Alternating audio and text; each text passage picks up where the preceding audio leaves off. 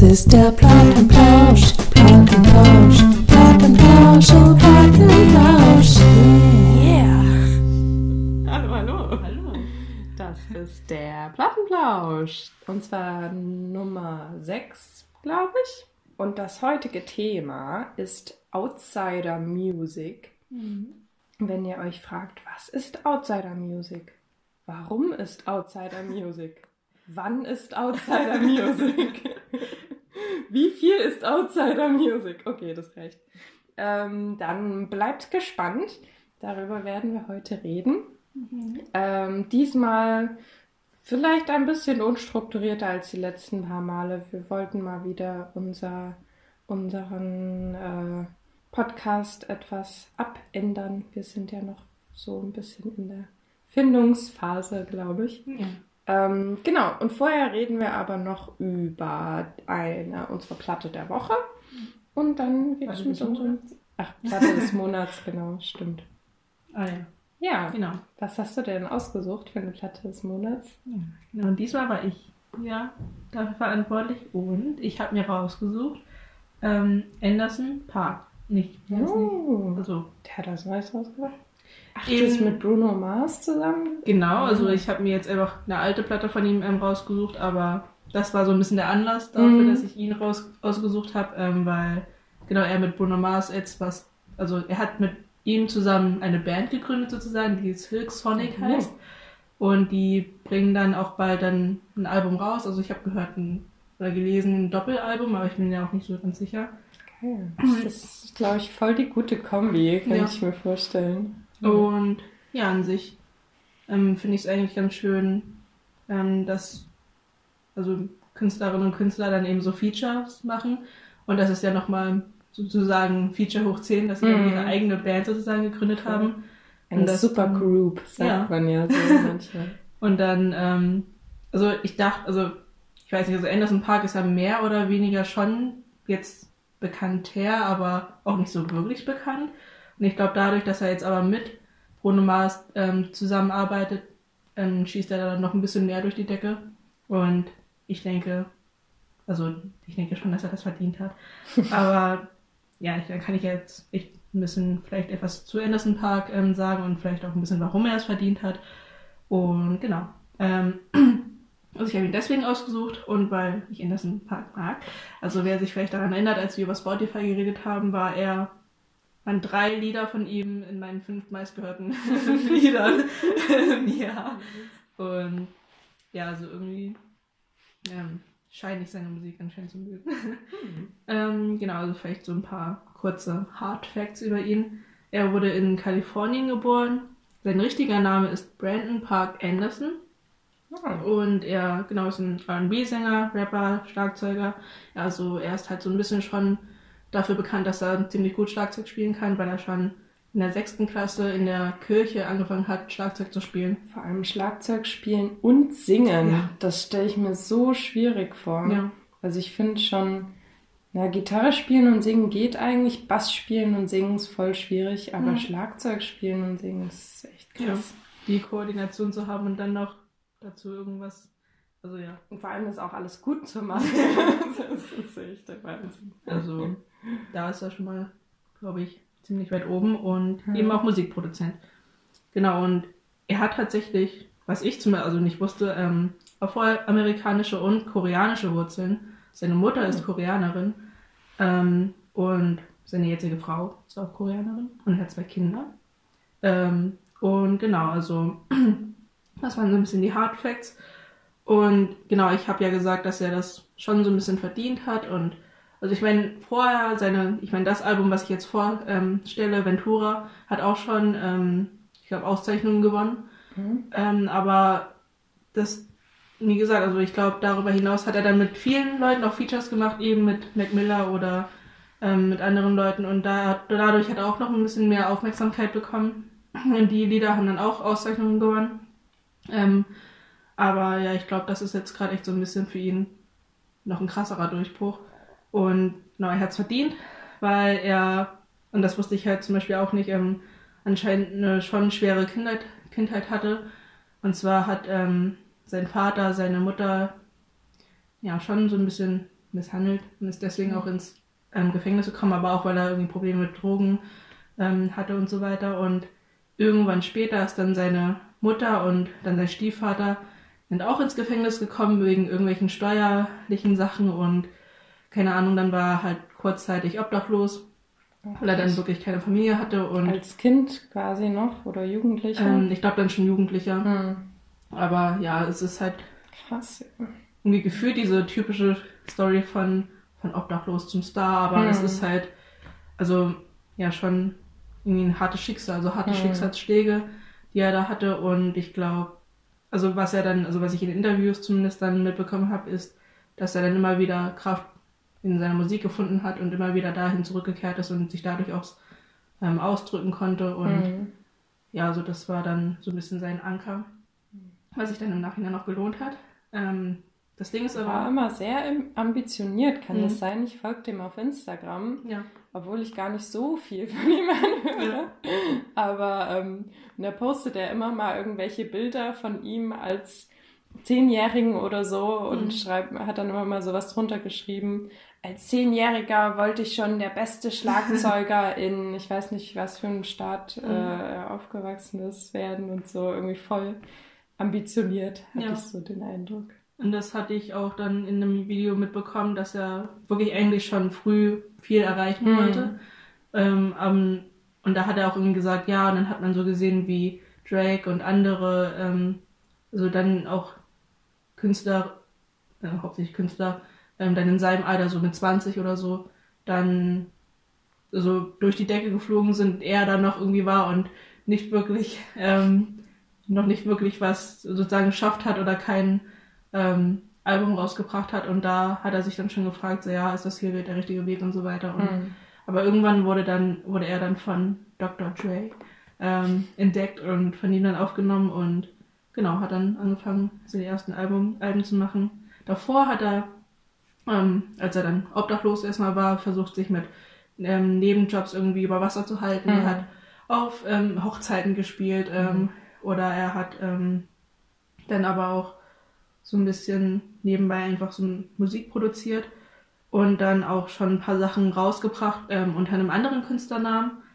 Und das ist irgendwie auch ganz, der ist irgendwie ganz schön, und zwar Breezy Lovejoy hieß er dann. Ja. Ähm, und dann hat er das halt umgeändert in Anderson Park, was ja so sein Nachname ist und dann sein Zweitname.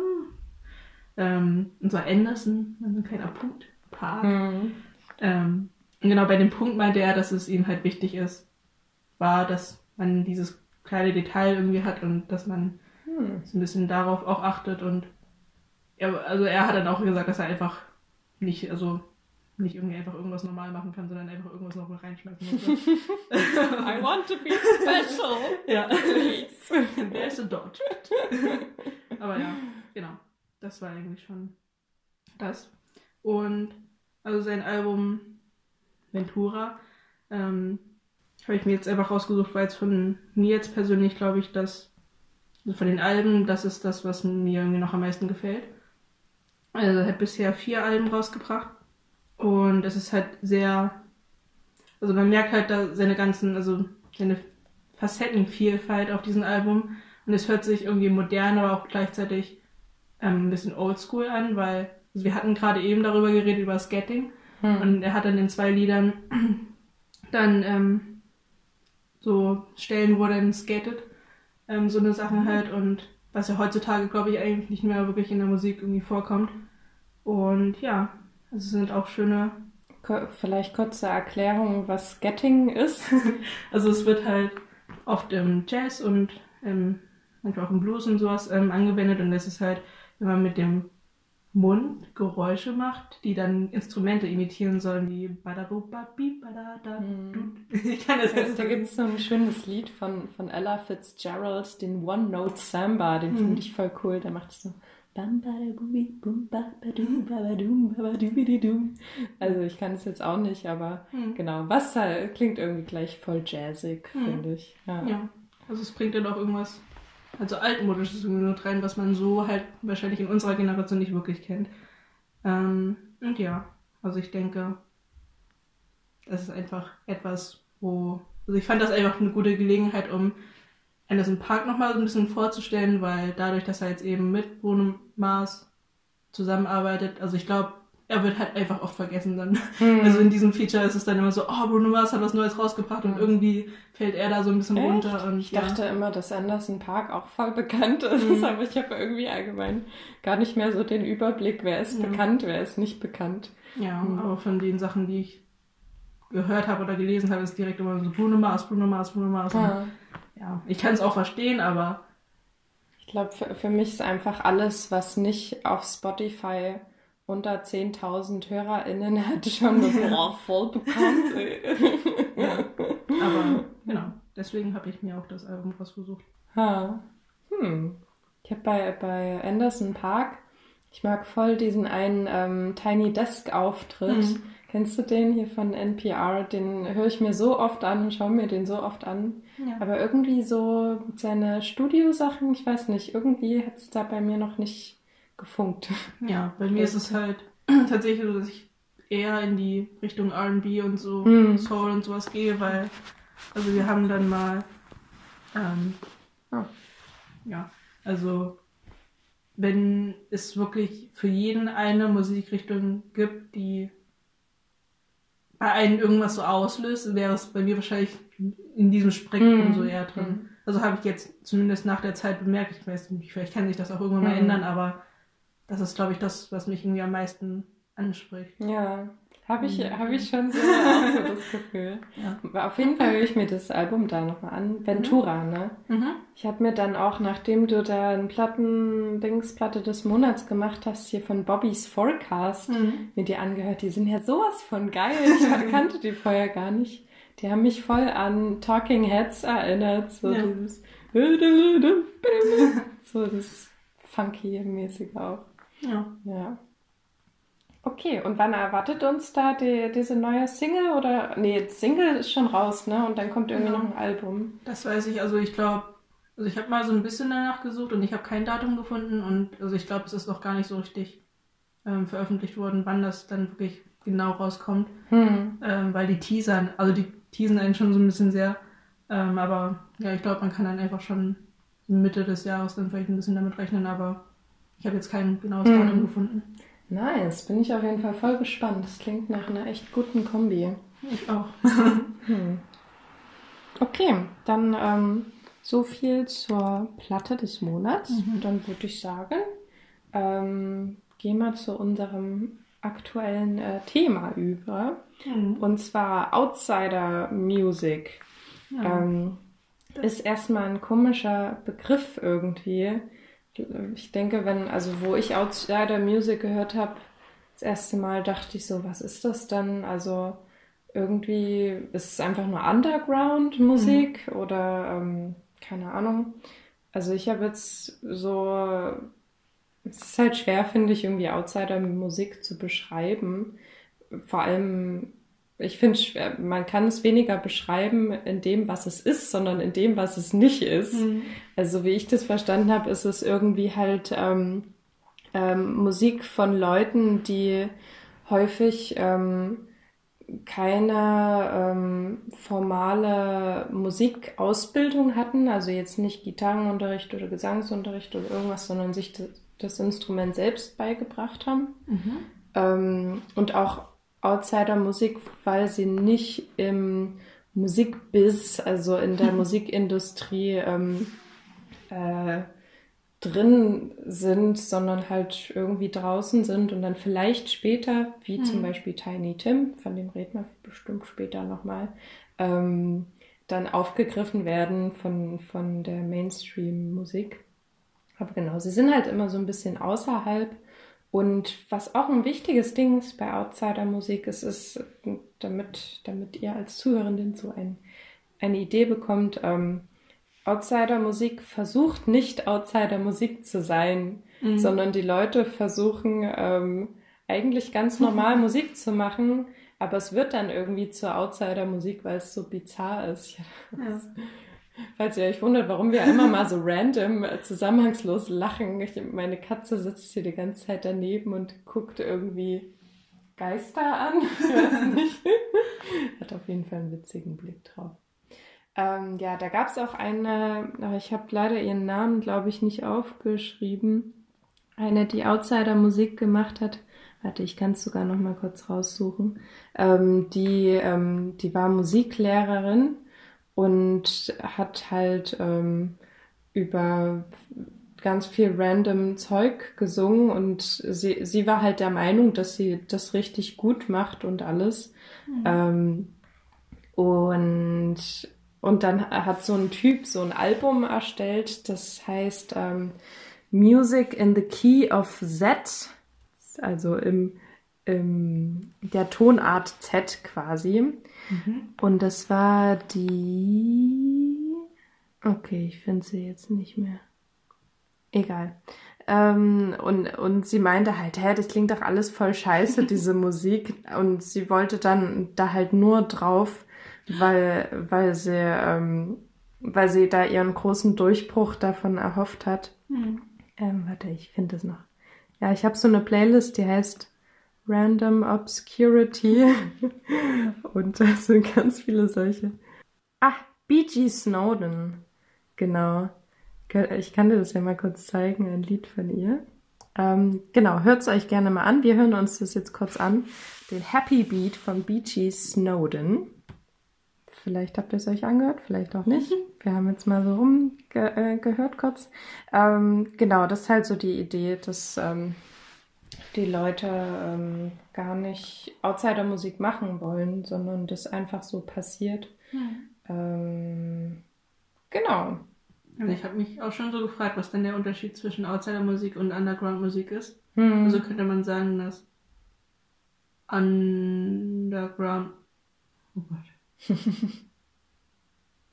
also, also so bei Underground-Musik muss ich ja als erstes immer obviously an The Velvet Underground mhm. denken, die ja ähm, und ich glaube bei Velvet Underground ist vielleicht das Ding, die hatten auch eine Schlagzeugerin, die noch nie Schlagzeug gespielt hat. Mhm. Aber die hatten zum Beispiel auch einen, der Geige gespielt hat, der ähm, voll die krasse Ausbildung hatte und das auch voll gut konnte und alles. Lou Reed, der ein unglaublich guter und geübter Poet einfach war. Und Leute, die halt einfach schon viel ähm, ihr Instrument halt ähm, gespielt und geübt haben. Und auch dann von, die wurden ja von, ähm, na, wie heißt der? Andy Warhol aufgegabelt. Hm. Und Andy Warhol war ja damals schon auf jeden Fall im Business drin. Und er hat ihnen halt dann geholfen, diese, ähm, dieses Album hier mit der Banane hm. ähm, zu machen. Und ähm, genau, und bei Velvet Underground, die sind, würde ich, also sind mittlerweile ja voll bekannt, aber damals waren sie halt voll Underground, weil sie halt absichtlich gesagt haben, wir wollen, ähm, da, da war sogar so ein, so ein Zitat von, von Lou Reed, wir wollen die Menschen zum Kotzen bringen. also wir wollen absichtlich Musik machen, die, mhm. die die Leute auffühlt, die die Leute ungemütlich mhm. äh, macht. Ähm, also ich glaube, da ist so immer so eine Intention dahinter. Mhm. Oder zum Beispiel auch ähm, Frank Zappa oder Captain Beefheart die werden ja auch oft als, ähm, als Outsider-Musik so ein bisschen beschrieben. Ich würde sie an sich gar nicht als Outsider-Musik sehen. Ähm, die haben sich auf jeden Fall inspirieren lassen. Also bei Frank Zappa habe ich gelesen, dass er sich ganz viel davon inspirieren lassen hat, auch von The Shacks und so. Mhm. Oh, über die müssen wir auch später noch reden. Ähm, genau, aber da, also zum Beispiel auch Frank Zappa hat sich dann halt so Elemente genommen von der Outsider-Musik, um die in seine Musik einzubauen. Hm. Aber halt so mit der Intention, ich will weird sein, ich will Avantgarde sein, hm. ich will was Besonderes machen. Genau. So könnte man schon so eine Abstufung machen von Outsider-Musik. Ich will jetzt nicht ganz unten sagen oder so, weil das schon werten wäre, aber Outsider-Musik, dann Underground und dann halt die anderen, hm. also Genres, weil under, also Underground-Musik so ein Mittelding ist zwischen, die, sie mhm. nehmen sich so ein bisschen was von der ähm, Outsider-Musik und machen es dann so ein bisschen ähm, massentauglich her, mhm. aber wollen auch nicht wirklich massentauglich sein und dann ist es halt ja, Mainstream-Musik dann nochmal anders, also Mhm. genauso, dass sie es dann von der ähm, Underground-Musik auch ein bisschen was nehmen und noch machen, massentauglich Mhm. ja, machen. Und die Outsider-Musik ist dann halt die Musik, die eigentlich sich irgendwie als mu richtige Musik versteht, aber dann doch da ja. eher kategorisiert wird, weil es dann doch nicht in die anderen passt. Hm, Also ich würde das, glaube ich, gar nicht so abstufen. Also die Zuhörer, ja, ja, als Zuhörenden, ihr seht uns ja jetzt nicht, wir haben, wir haben da quasi so in die Luft gemalt. so ähm, auf der einen Stufe, also so ein, so ein äh, genau, so ein Balken.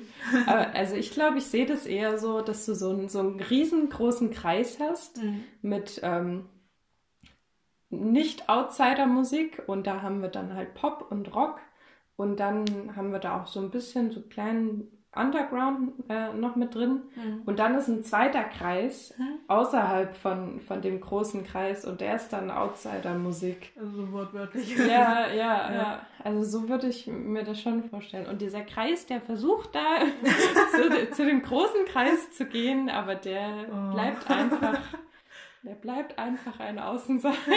Das ist voll sad. You sit with us. Nein. oh. Armer Outsider-Kreis. Ja. Naja. Na gut, interessant auf jeden Fall. Ja, voll.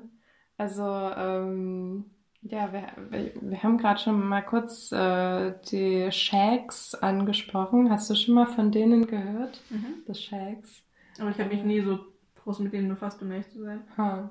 Ähm, ja. Die, die sind halt, ähm, ich glaube, die sind so das Paradebeispiel für, für Outsider-Musik. Mhm.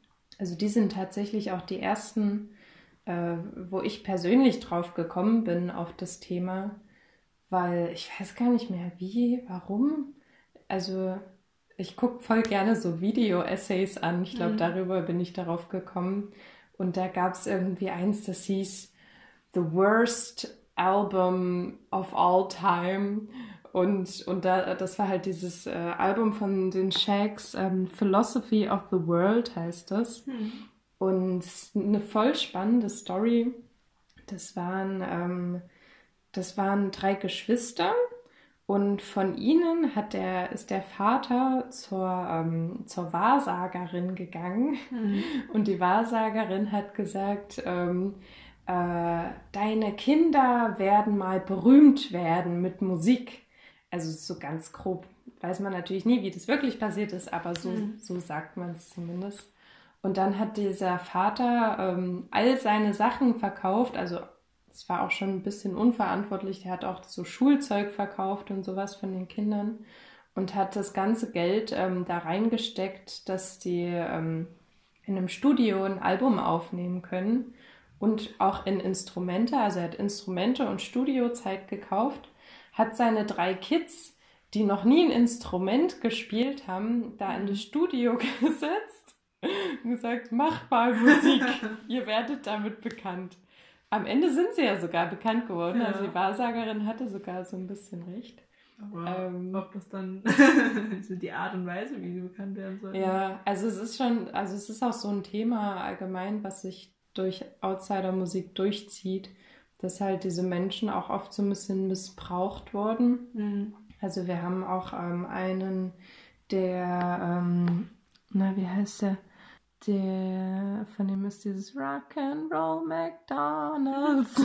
ah ja, R. Stevie Moore. Nee, nicht R. Stevie Moore. Ach ja, Wesley Willis. Mhm. Ähm, der, den kann ich dir auch mal zeigen. Und der hatte Schizophrenie. Und der hatte halt auch über allen möglichen Krams da gesungen. Also alles, was ihm so im, in den Sinn gekommen ist. Hier, das hören wir uns mal an. Rock'n'Roll McDonalds. Hört es euch auch gerne an. Wir hören es uns mal kurz an. Ähm, genau, wir haben gerade bei, also Hux hat gerade beim Anhören festgestellt, es ist sehr straightforward. Ja. Das ist, glaube ich, allgemein so was, was diese Outsider-Musik so ein bisschen durchzieht. Auch so dieses Kindliche irgendwie, Mhm. also so naiv ein bisschen. Was vielleicht auch dadurch kommt, dass die Leute nicht so richtig ähm, äh, eine musikalische Ausbildung Mhm. oder sowas hatten. Äh, Also an sich ist es ja irgendwo was Schönes, weil sie einfach so drauf loslegen und einfach machen. Voll, Und ja. ich glaube, das ist halt, also da kann ich dann verstehen, warum dann andere so ein bisschen Inspiration davon ziehen, Mhm. weil das halt dieses, dieses Neue, dieses Frische, dieses Ja, noch un, also das Unberührte von diesem ganzen Mainstream-Ding hat, wonach man sich dann irgendwie noch richten muss oder so, um dann irgendwie in die Ch- Charts zu kommen oder so, so- sondern man macht einfach. Mhm. Und ich glaube, dieses, das geht irgendwie oft verloren, dieses einfach darauf losmusizieren. voll. Und auch Ja. wenn das jetzt nicht irgendwie, ich meine, das, wie gesagt, ich klang, fand jetzt nicht, dass es irgendwie voll schlimm klang Mhm. oder so, ich würde es mir jetzt einfach nicht unbedingt, also nicht so oft irgendwie im Privaten jetzt anhören oder so, aber, aber Outsider-Musik, also allein schon der Name und das, was du jetzt auch schon erwähnt hattest, hört sich dann irgendwie auch schon wieder ein bisschen wie gemein an, also Mhm. wirklich wie Mhm. halt die ähm, armen Leute, die irgendwie gemobbt werden oder Mhm. Mhm. keine Ahnung, die dann eben am Rande so sind, die eigentlich dazugehören wollen, aber nicht wirklich ein Teil, Teil davon sind. Aber dann trotzdem eben dafür genutzt werden, um Inspiration, also ich meine, wenn dann halt Leute dann den nötigen, sagen wir, Respekt irgendwie dann zeigen, so hey, das ist vielleicht ein bisschen ab von der Norm, aber man kann trotzdem Inspiration davon ziehen, dann ist es schön. Aber ansonsten ist es irgendwie ein bisschen traurig. Ja, also ich muss auch ehrlich sagen, wo, wo ich das erste Mal Outsider-Musik gehört habe, also das erste war, wie, wie gesagt, The Shacks, ähm, musste ich einfach lachen. ähm, kann ich dir auch mal noch zeigen, dieses ein Lied. Also es ist auch, es bringt mich immer noch zum Lachen, aber es ist so geil. Ähm, ja, wir hören jetzt ähm, My Pal Foot Foot von The Shacks. Hört es euch auch gerne mal an. Es halt wirklich schwer, die, diese Inspiration, also dieses Kindliche halt wiederzukriegen und wenn man das. Ja, ja, gerade wenn man halt, äh, also ich als Musikerin merke das halt voll, wenn ich Musik mache, Hm. dann äh, tue ich mich unweigerlich mit anderen MusikerInnen vergleichen und Mhm. Bands vergleichen. Und wenn du dann halt irgendwie ähm, dich noch gar nicht so richtig mit Musik vielleicht beschäftigt hast und dann einfach drauf losmusizierst, hast du auch gar nicht so diese Angst, okay, oder so diese Vorstellung, so muss das klingen, Ja. so will ich jetzt auch klingen, sondern du probierst halt einfach rum. Und es können so kreative Sachen dabei rauskommen, wenn du einfach rumprobierst. Ja. Ähm, das ist so, ich glaube auch das, was, was vielen kreativen Leuten schwer fällt, da so aus dem Kopf rauszukommen und so aus diesem, ähm, oh shit, was denken die anderen da davon? Ähm, und das ist halt voll gut, finde ich, bei Outsider-Musik. Und deswegen hören, glaube ich, auch einfach sehr viele MusikerInnen Outsider-Musik an, um also ehrlich gesagt glaube ich nicht, dass es viele Leute gibt, die sich so diese Musik anhören, Mhm. weil sie es einfach cool und schön finden. Ja. Weil es da auch so ein paar solche Lieder gibt, aber ich glaube, man macht das schon auch irgendwie, ja, um sich inspirieren zu lassen. An sich von der Musik, aber vielleicht auch einfach von der Herangehensweise, an die die Leute an die Musik haben. Es ist halt so total eine reine Art von, das, das ist wie wenn ich, für, für alle, die es nicht wissen, äh, ich bin Gitarrenlehrerin. Das ist wie wenn ich, wenn ich äh, Vorschülern oder Erstklässlern ähm, eine Gitarre in die Hand gebe, da geht es immer schramm, schramm, schramm, schramm, schramm, schramm, schramm, schramm. Also da wird irgendwie rumgeklimpert, da wird die Gitarre auch vollkommen falsch in die Hand genommen, aber mhm. es ist so schön, weil da überhaupt keine Hemmungen bestehen, was Richtiges und was Falsches zu spielen. Weil je mehr du weißt, wer hat es gesagt, diesen cleveren äh, Spruch, ähm, the more I learn, the less I know oder sowas. Ähm, ja, weil je mehr du lernst über Musik, desto mehr Angst hast du auch davor, irgendwie was falsch zu machen Ja. oder sowas. Es ist halt schwierig aus diesen Regeln, die also Mhm. irgendjemand aufgestellt hat und die man sich dann für sich auch selber aufstellt, dann da auszubrechen. Und ich meine, wie gesagt, wir haben uns alle diese Regeln, jetzt kommen die Soziologen durch, alles ist ein Konstrukt, ähm, irgendwie aufgestellt. Und so, ich meine, auch dieses Gitarre richtig halten. Also ich meine, also man kann ja halt echt Gitarre irgendwie in anderen Ja, Positionen wahrscheinlich spielen, Ja. aber das ist halt dieses eine, wo wir sagen, das ist das Richtige und, Mhm. das, und dann so dieses da ausbrechen, genau. Und dann eben unsere Vorstellung von, was du auch schon gesagt hast, wie das klingen soll Ja. oder was richtig klingt oder keine Ahnung, wenn man. Aber das ist halt, das ist halt diese die Kunst darin, ähm, Kunst zu machen. ähm, erstmal die Basics natürlich zu lernen Hm. und dann aber auch daraus dann wirklich auszubrechen, um dann irgendwas Neues erschaffen zu können. Ja. Um dann zu, also die Regeln zu lernen, um die Regeln dann wieder zu brechen. Hm. Also, ja, Hm. nur sowas. Das Ja. lässt sich auch voll auf das Leben übertragen.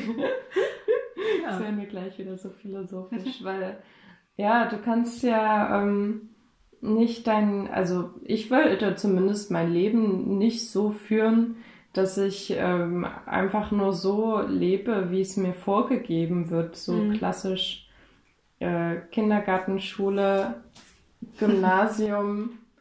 Genau, und das ist irgendwie voll schön allgemein, wenn du dann so Leute siehst, die so überhaupt gar, gar keinen Fuck geben Mhm. auf Regeln und da mal ga, ganz was anderes zu machen, also wo, wo man auch sich selbst irgendwie so ein bisschen herausfordern muss, ähm, neu zu denken, neue Sachen auszuprobieren, ob es jetzt ein neues Hobby ist oder was weiß ich. Äh, ja, fände ich irgendwie echt interessant. Sich manchmal einfach auch nicht so zu ernst zu nehmen. Oh ja, Genau. Also, das ist auch wichtig, stimmt. was du wie gesagt hast, also schon gesagt hast, keinen Fakt zu geben. Also ich, es ist, es ist wieder ein anderes Thema, aber wenn ich dann Leute irgendwie draußen sehe, die dann sich zum Beispiel irgendwie ganz anders kleiden oder Hm. ähm, dann Leute auch einfach einfach nur so einen Hut oder sowas, also so wirklich so einen Zylinder irgendwie einfach so in, im Alltag tragen, was keiner halt so wirklich machen würde, wo ich dann, wenn es dann auch irgendwie so stimmig ist und keine Ahnung, es irgendwie so aussieht, dass die Person auch zufrieden damit ist und da mit vollem Selbstbewusstsein da rumläuft, ist es dann, also ist schon irgendwie so eine Bewunderung, weil Hm. es ist dann, wie gesagt, Regeln lernen und sie dann aber wieder brechen. Also es ist halt, ja, oder wie du schon gesagt hast, mit diesem, wir haben im Kopf so ein vorgefertigtes Lebens, einen Lebensverlauf, den wir dann irgendwie, äh, wo wir dann irgendwelche Stadien so abhaken müssen und wer sagt, dass wir nicht das, also diesen Lebenslauf irgendwie in einer anderen Reihenfolge oder keine Hm. Ahnung, irgendwie diesen Zyklus irgendwie durchbrechen können. Ja, voll. Ähm, genau. also so viel zu den Shacks, die sind, glaube ich, so ein ganz großer Name ähm, bei was Outsider-Musik angeht. An sich wahrscheinlich nicht, aber ähm, genau, hat auch ähm, Kurt Cobain und halt Frank Zappa sich beide als ähm, große Fans von den Shacks äh, äh, geäußert. Kurt Cobain wurde auch äh, mal mit einem T-Shirt gesehen von ähm, Daniel Johnston. Der ist auch, ähm, der macht auch so Outsider-Musik. äh, wo, ach nee, nicht Daniel Johnston, sondern Stevie Moore. Genau, Kurt Cobain war großer ba äh, Fan von äh, R. Stevie Moore, der auch an sich so ein bisschen so ein Vorreiter für Bedroom-Musik war. Von ihm gibt es auch ein Lied, das ist, glaube ich, so mein Lieblings-Outsider-Musik-Lied. Vielleicht, weil es gar nicht so super Outsider ist. Ähm, das heißt. Ach nee, ist doch Daniel Johnston. Ich bin immer ein bisschen verwirrt. Walking the Cow von Daniel Johnston. Hören es uns mal kurz an. Ja, also ich finde, also viele, viele Outsider-Musik ist irgendwie so super Lo-Fi, finde ich. Eben weil sie nicht ähm, im Musikbiss sind und eben selbst sich irgendwie behelfen müssen mit Aufnehmen. Und ähm, gerade das, also heute denkst du ja so, ja, okay, Bedroom Pop, whatever. Aber damals, also Daniel Johnston hat es schon vor 50 Jahren gemacht ähm, und hat da in seinem Zuhause halt so mit Tape Machines und so aufgenommen und das, da steckt auch viel Leidenschaft dahinter, ähm, sich dann trotzdem irgendwas auszudenken, weil damals warst du ja viel mehr darauf angewiesen, dir da wirklich in, in äh, Studio leisten zu können und sowas. Ja. Ähm, und daher kommt auch so dieser Lo-Fi-Sound, weil die Leute halt oft mit, mit äh, geringfügigsten Mitteln ihre Musik gemacht und aufgenommen haben. Und das finde ich aber voll cool, weil da siehst du auch wieder voll, wie die, die Outsider-Musiker und Musikerinnen ähm, sich halt irgendwie ähm, behelfen mussten und dass sie eben auch die sind, die sich trauen, was Neues zu machen, also die sich trauen, selbst aufzunehmen, Ja. die sich trauen, irgendwie ganz, was weiß ich, komische Sachen zu machen, um dann ähm, äh, als Inspiration für, für spätere ähm, Generationen oder andere Leute halt zu dienen, die sich davon inspirieren lassen können. Und ja, so bei bekannteren Bands oder MusikerInnen, also ich könnte mir jetzt nicht vorstellen, dass Taylor Swift auf einmal ähm, Death Metal macht mit ähm, schwedischem Folkgesang oder keine Ahnung, was so, was ganz Unvorstellbares. Aber genau so, solche Gedanken haben dann Outsider-Musiker vielleicht schon. Die denken, Hm. "Ah, warum nicht Death Metal mit schwedischem Folkgesang? Das probiere ich jetzt einfach mal aus. Hm. Und die haben halt so die Möglichkeit, Dinge auszuprobieren. Was halt für sie leider auch der Grund ist, warum sie nie so richtig bekannt werden. Hm. Ähm, genau. Finde ich irgendwie spannend.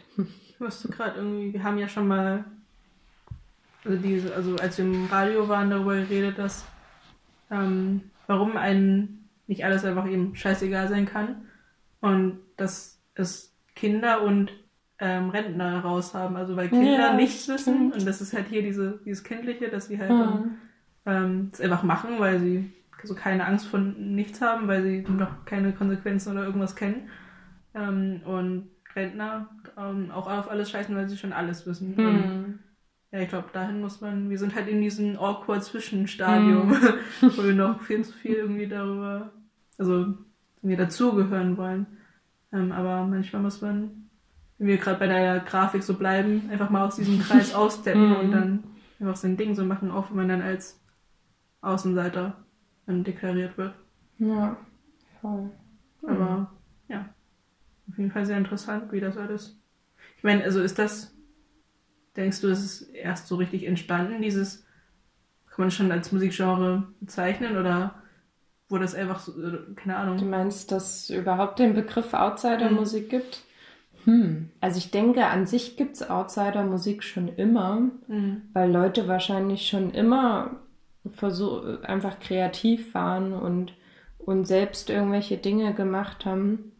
Ähm, aber den Begriff könnte ich mir vorstellen, dass es ein modernerer Begriff ist. Mhm. Ähm, aber weiß ich nicht, habe ich mich jetzt zu wenig mit dem Begriff an sich äh, beschäftigt. Ähm, ich habe noch einen, den ich auch voll mag. Von dem hast du bestimmt schon mal gehört, von Tiny Tim. Mhm. Habe ich dir von ihm schon mal was gezeigt? Ich muss bei ihm halt direkt an SpongeBob denken.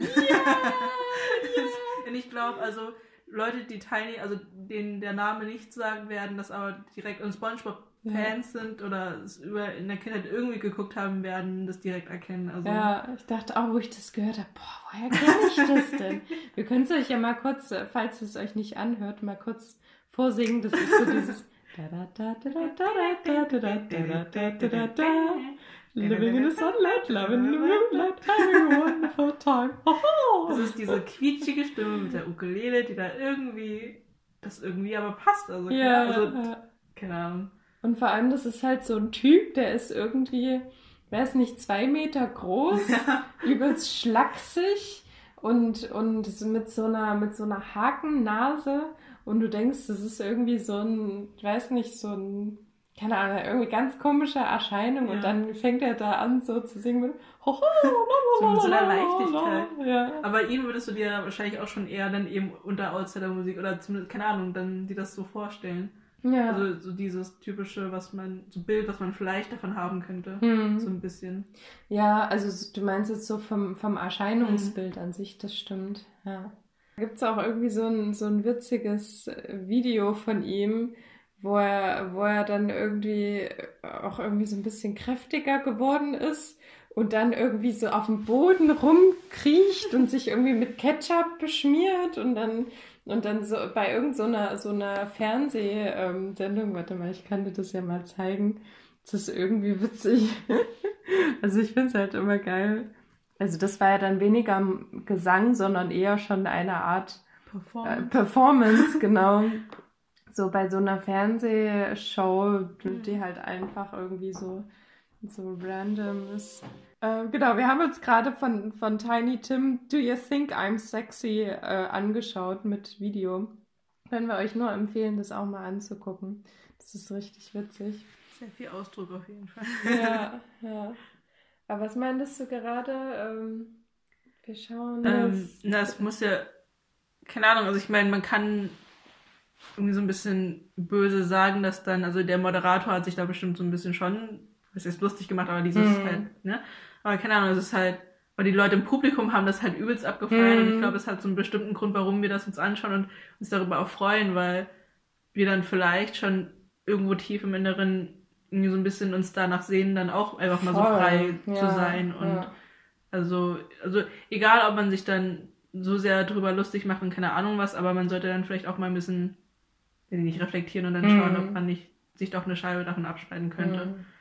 Aber Also ja. ich glaube, der erste, die, die erste Reaktion, auf was ich vorhin so ein bisschen bei den Shakes meinte, wenn du es anhörst, ist halt erstmal schon darüber zu lachen, Mhm. dich so zu denken, oh Mann, das ist so bescheuert.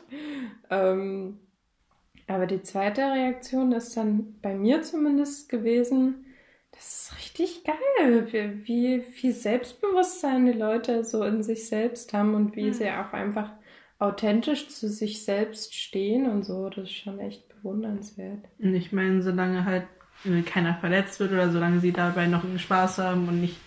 Okay, bei denen weiß ich jetzt nicht, wie das mit dem Vater jetzt war, ob sie dazu gezwungen wurden oder nicht oder Mhm. wie das dann aussah, aber ja, solange es ihnen dann irgendwie Spaß macht, warum, also warum nicht so?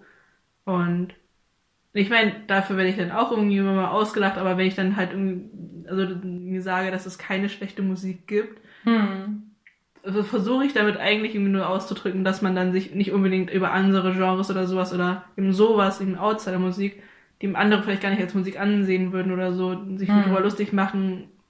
Also, so warum sich irgendwie darüber stellen, wenn es dann anderen Leuten, irgendjemand, irgendjemandem gefällt es. Ja, Ähm, und als du dann das Thema vorgeschlagen hast und ähm, ich mich dann so ein bisschen damit beschäftigt hast, äh, hab, ähm, musste ich direkt an so experimentelle Musik denken, Hm. weil als ich nach China gezogen bin ähm, und eine Wiki, die ich mir angeschaut habe, ähm, der, bei dem ich dann das Casting hatte, hat dann von experimenteller Musik mh, erzählt und ich war so, okay, was ist das? Keine Ahnung. Und dann hat er So mir ein großer Begriff kann man sich ja, Ja. nichts drunter vorstellen. und dann hat er mir ein Video geschickt und ich habe mir das angeschaut und das ist halt auch einfach ähm, Musik, die aber aus, also Leute basteln sich aus normalen Haushaltsgegenständen oder nehmen auch Instrumente, aber versuchen dann Instrumente eben nachzumachen oder irgend, mach, machen damit irgendwelche Klänge und das ist dann halt diese Musik und daran musste ich halt auch denken. Hm. Und ich meine, auch wenn das halt für manche wie, weiß ich nicht, Elektroschrott irgendwas klingt,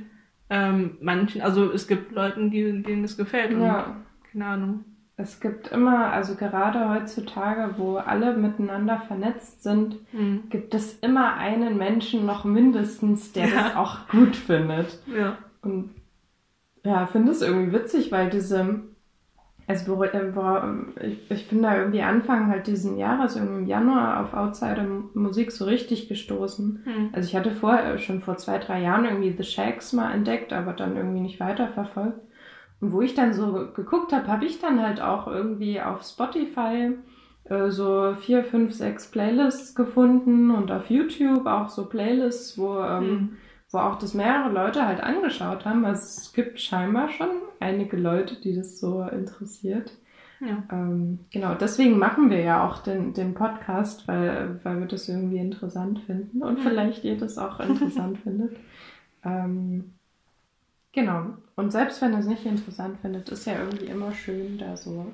Also ehrlich gesagt höre ich jetzt auch gar nicht so viel Outsider-Musik an, aber es ist irgendwie immer mal wieder schön, da drauf, da so zurückzukehren, so zu Mhm. denken, ach ja, das gibt's auch noch. Ich glaube, das ist wirklich so eine Art guter Anker, den man dann sich so nehmen kann, wie wenn man, also wenn man dann, also ich meine, wie du dann wirklich Musik macht selbst und produziert und dann man so einen kreativen, keine Ahnung, so ein kreatives Blackout hat oder sich dann Mhm. zu ernst nimmt oder das dann auf einmal zu sehr Selbstzweifel hat, dann Mhm. darauf zurückzuschauen und dann so zu gucken, also hey, es muss hier nicht so, also ernst oder so schlimm oder keine Ahnung was sein.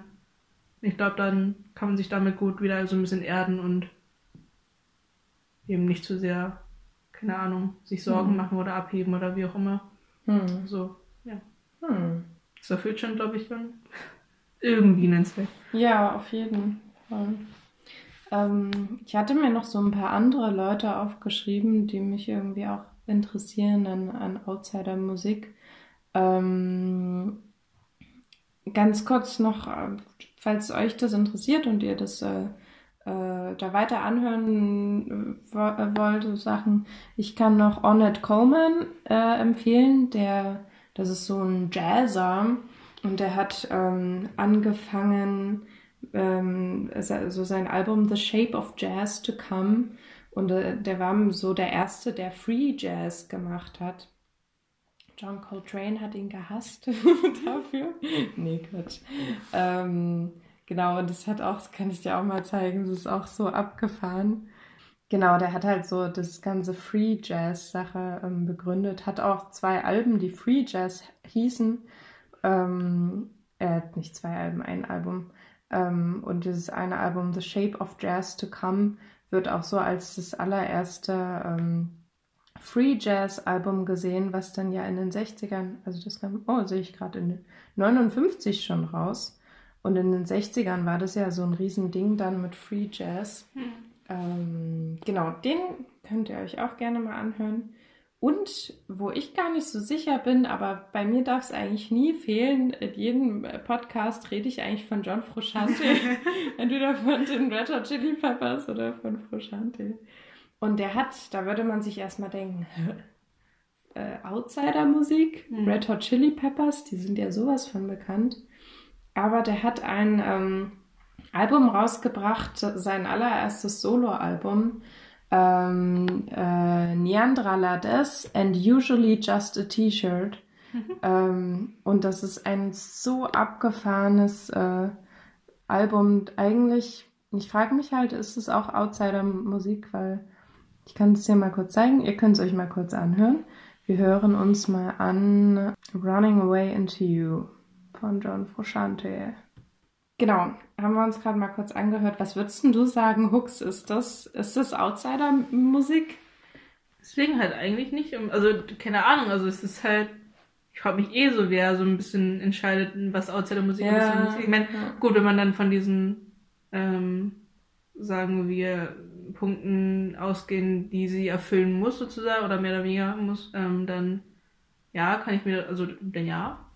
Aber ähm, es ist halt nicht irgendwie etwas, wo ich jetzt das hören würde und sagen würde, was ist das denn? Oder keine Also, Mhm. das ist nicht so. Oder zumindest nicht das, was ich mir unter Outsider-Musik, glaube ich, Mhm. vorgestellt habe. Mhm. Oder wenn man dann ex extremere Beispiele dann hört, also dass es dann nicht in, direkt in diese Schiene dann geht. Ja, Aber stimmt. es ist interessant eigentlich zu sehen. Ich glaube, darüber könnten wir auch mal eine Folge machen, ähm, so von Künstlerinnen und Künstlern, wie sie, was, was sie noch so, für, was sie noch so für Projekte Mhm, gemacht haben, die man nicht mhm, kennt, mhm. die irgendwo dann so verschollen sind und dann, Mhm, aber vor allem am Anfang, was sie da gemacht haben. Ja, Und ja. stimmt. Also genau, dieses eine John Frusciante Album, was ich gerade erwähnt hatte, das ähm, erschien, als die Chili Peppers schon sehr bekannt waren. Also das hat er aufgenommen, als Blood Sugar Sex Magic gerade ähm, aufgenommen wurde und danach. Ähm, also sie waren da eigentlich schon sehr im Business auf Mhm. jeden Fall. Deswegen laut offizieller Definition ist es eigentlich keine Outsider-Musik. Hm. Aber ich wollte es irgendwie trotzdem nochmal erwähnen, weil es halt auch so dieses, es, es fühlt sich nicht an wie absichtlich Avantgarde, sondern irgendwie einfach, weiß nicht, man wollte es halt einfach mal machen. Ich fand das auch ganz interessant, das hatte ich irgendwo gelesen. Ähm, Outsider-Musik ist so ein bisschen das Gegenteil von Popmusik. Ja. Also, Sorry. ja, nee, sag ruhig. Nee, da, da habe ich halt auch, ähm, weil ich hatte erst letztens ähm, die Diskussion über Popmusik, was denn Popmusik jetzt eigentlich Mhm. ist, ob das ein eigenes Genre ist oder ob jede populäre Musik direkt Popmusik ist. Und, und da habe ich dann halt wirklich dann recherchiert und so weiter und da musste ich halt direkt auch daran denken, weil das eben das Gegenstück irgendwie so ein bisschen zu Popmusik Mhm. ist und dann halt wieder die Frage natürlich mir gestellt, was denn jetzt ähm, Outsider oder Underground oder wie auch immer Musik ist und ob das ein Genre ist oder ob das einfach etwas ist oder ob jedes, Mhm. ob je, Auch so ein bisschen wie bei Indie. Bei Indie Mhm. war ja auch die Idee eigentlich, es ist einfach nur Independent-Musik.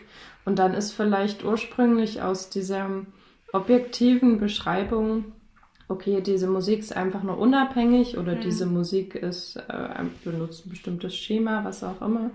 Ähm, daraus wurde dann vielleicht auch erst ein Genre, was Ja. sich durch bestimmte Stile dann auch so entwickelt hat. ja. Ja. Und ich meine, da, bei, vor allem bei Outsider-Musik stelle ich mir dann die Frage, ist dann Outsider-Musik, die aber schon irgendwie das Ziel hat, Outsider-Musik zu sein, also die Leute, die dann schon das so direkt aktiv wollen, dass es nicht von vielen gehört wird, Hm. ist es dann auch wirklich authentische Outsider-Musik oder Mhm. ist das dann zu viel irgendwie dann gepusht sozusagen Ich in die glaube, Richtung? das ist dann, das ist dann halt schon wieder, was wir vorhin schon ein bisschen hatten, das ist dann eher Avantgarde Mhm. oder Underground oder experimentelle Musik, ja. wo du, und weil das machen ja dann oft auch Leute, die halt schon wirklich Plan haben von Musik, ja. ähm, die dann sich absichtlich sagen, okay, ich habe keinen Bock mehr auf, auf Schema F, sondern ich will jetzt was ganz anderes machen. Hm. Aber ja, so richtige Outsider-Musik, die, ähm, die will gar nicht Outsider-Musik Die sein. passiert einfach. Ja, ja, Sie entsteht irgendwo. Ja. Also was ich auch gerade noch irgendwie ganz spannend fand, ähm, so dieser Vergleich zum Pop, weil Pop ja ähm, so total ähm, berechnend irgendwie ist. Also Mhm. so, ich weiß nicht, ich habe das Gefühl, wenn du, wenn du ähm, dir Pop anhörst, dann fühlt sich das so gar nicht an wie ein Lied, sondern eher wie eine Berechnung aus verschiedenen Dingen, die das zu einem Hit machen. Also Mhm. bestimmte Akkordfolgen, bestimmte, ähm, bestimmte Töne halt einfach in den Akkorden, die da verwendet werden, bestimmte Texte. Es ist irgendwie immer das Gleiche. Ähm, was ich halt manchmal, es gibt auch guten Pop auf jeden Mhm. Fall, ja, was ich an Pop manchmal schade finde. Und ähm, ja, fand ich auch ganz gut, diese, diese Vorstellung, ähm, die mal in irgendeinem Video da erwähnt wurde. Wenn du in, in einem Plattenladen gehst und dir irgendeine Schallplatte raussuchst und dir anhörst, dann hörst du was, was du schon irgendwo mal gehört hast. Mhm. Du hast vielleicht nicht die Band an sich gehört, aber du hast schon mal gehört, ähm, ja, das Instrument wird so und so gespielt, die Struktur ist so und so. Hm. Und Outsider-Musik, wenn du das anhörst, das ist halt oft einfach was, was du einfach noch nicht gehört hast, wo du Ja. denkst, was ist das? ist unberechenbar. Ja, vielleicht äh, kommt auch deswegen überhaupt erst diese, diese Reaktion, dass man es erstmal witzig findet, Hm. weil man es gar nicht zuordnen kann. Und dann versucht das Gehirn so krampfhaft, okay, was bist Ja. du eigentlich? Das ist, naja, das ist wie bei Witzen mit der Pointe, die, wo, also mit der man dann nicht rechnet und auf einmal so, oh. Ja, ja, genau, das stimmt, das ist voll der gute Vergleich, ja. Also, Voll. ah ja. Das ist halt, äh, okay, wenn ihr, wenn ihr Lust auf etwas Neues habt und ähm, auf Unberechenbarkeit, dann, dann hört euch Outsider-Musik an und wir hoffen, euch hat das ein bisschen gefallen und ihr habt ein bisschen was über Outsider-Musik gelernt und könnt es vielleicht sogar so ein bisschen zu schätzen wissen, dass es da etwas gibt, was außerhalb der eigentlichen Musik, aus der eigentlichen Musik, aber also, dass es da etwas gibt, was ein bisschen freier ist, was man nicht unbedingt verstehen muss, aber schon wertschätzen kann. Hm. Und ja, Erweitert euren Horizont. geh, step mal au, ähm, aus dem Kreis heraus. Aus dem Circle. Jetzt, jetzt habe ich versucht, ein bisschen wieder hip zu sein. Das funktioniert aber nicht so gut. um das ganze Rumgenörte wieder aufzuwiegen, meinst du? Ja, man muss ja mit den, mit den Kids heutzutage. heutzutage oh Gott. Okay, keine Ahnung. Kiddies! Na gut, aber wir haben, wir sind heute, also cool, glaube ich, hoffe ich, weiß es nicht, ähm, und haben ja unseren Geheimgruß und, Ach ja. äh, Ich dachte, hä, was? Sind und ich meine, jetzt müsste wahrscheinlich schon so ein bisschen Routine reingekommen sein. Ich meine, bei Leuten, die uns jetzt zum ersten Mal hören, wahrscheinlich was. Aber wir erklären euch das jetzt noch mal kurz. Also zwei Finger hochstrecken oder was auch immer hochstrecken. Ähm. macht auch mit. Streckt sie dann auch nach vorne zu einer anderen Person oder zu euch selbst in den Spiegelbild oder wo auch immer hin und macht. Und damit verabschieden wir uns. Tschüss.